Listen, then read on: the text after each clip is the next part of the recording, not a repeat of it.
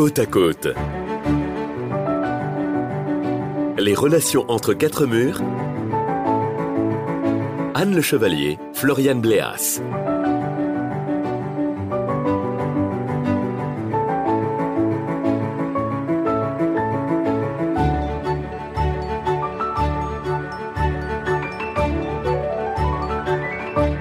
À tous, on se retrouve pour ce troisième numéro de Côte à Côte avec Anne Le Chevalier, psychopédagogue en Normandie. Bonjour Anne. Bonjour Floriane. Aujourd'hui, on a choisi de parler des fratries et des enjeux de pouvoir dans ces relations, Euh, comme dans toutes les relations évidemment, bah, celles entre les enfants, entre des frères et des sœurs, a fortiori en période de confinement, bah, c'est pas forcément simple, Anne. On va parler d'abord de, de cet enfant et son histoire, le premier de votre euh, grande famille qui est arrivé au monde et vers lequel tous les regards euh, familiaux, celui de sa maman, celui de son papa, se sont penchés vers lui. C'est à cet instant que l'humanité de votre enfant et l'humanité de la maman se croisent et est englobée par celle de son père. L'enfant naît au monde par le regard. Ensuite de quoi il va grandir et vous porterez toujours, le père comme la mère, un regard attentif à cet enfant. Le regard sera donc uniquement porté vers lui. Peu de temps après arrivera dans la famille, ou un temps plus ou moins long selon les familles, un deuxième enfant. On dira le deuxième est né. On peut entendre le deuxième est né ou le deuxième est né. Mais le premier entend un deuxième est né, c'est-à-dire un autre enfant égal à lui-même. Et à cet instant, quand apparaît le deuxième enfant, tous les regards se portent vers ce bébé, les grands-parents arrivent. Le premier qui avait l'exclusivité de regard verra tout le monde s'extasier sur les petits pieds, les petites mains. Des comparaisons sans cesse, pas toujours flatteuses pour le premier, seront faites. Et à ce moment-là, l'enfant va tomber dans un grand froid. Mais alors, qu'est-ce que fait le parent, Anne, face à cette situation pour apaiser les relations entre les frères et les sœurs? À ce moment-là, le parent ne peut pas réellement se rendre compte. Et cet enfant premier-né va devenir le grand. Le grand, ce ne sera pas un privilège, comme ça pouvait l'être sous Louis XIV avec euh, tout l'héritage pour lui, ce sera au contraire que des devoirs. C'est-à-dire, tu es grand donc, tu peux peut-être manger tout seul.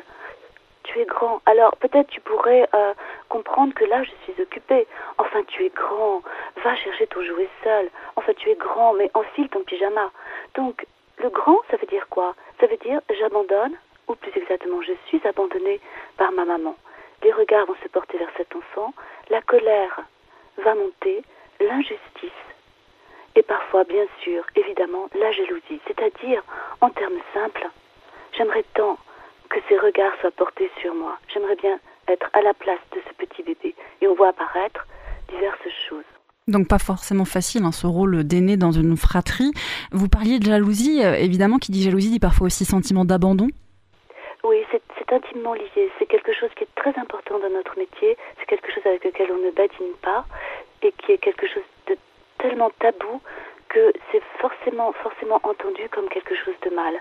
Or, c'est un sentiment de séparation et d'abandon puissant qui peut amener effectivement à des sortes de dépression enfantine ou plus exactement au quotidien des enfants qui rechignent, des enfants euh, qui râlent, des enfants qui peuvent taper ou accepter d'être tapés.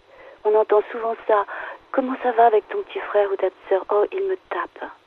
Ça ne veut pas dire qu'il le tape forcément, parce que les parents disent non, non, ils jouent tout le temps ensemble. Mais c'est pas vraiment ça. C'est-à-dire que quelque chose le tape à l'intérieur de lui. Il faut bien entendre que c'est quelque chose qui est tellement euh, inaudible, tellement inacceptable, tellement bafoué, tellement rejeté, parce que difficile aussi pour les adultes, qu'on n'entend pas cette douleur.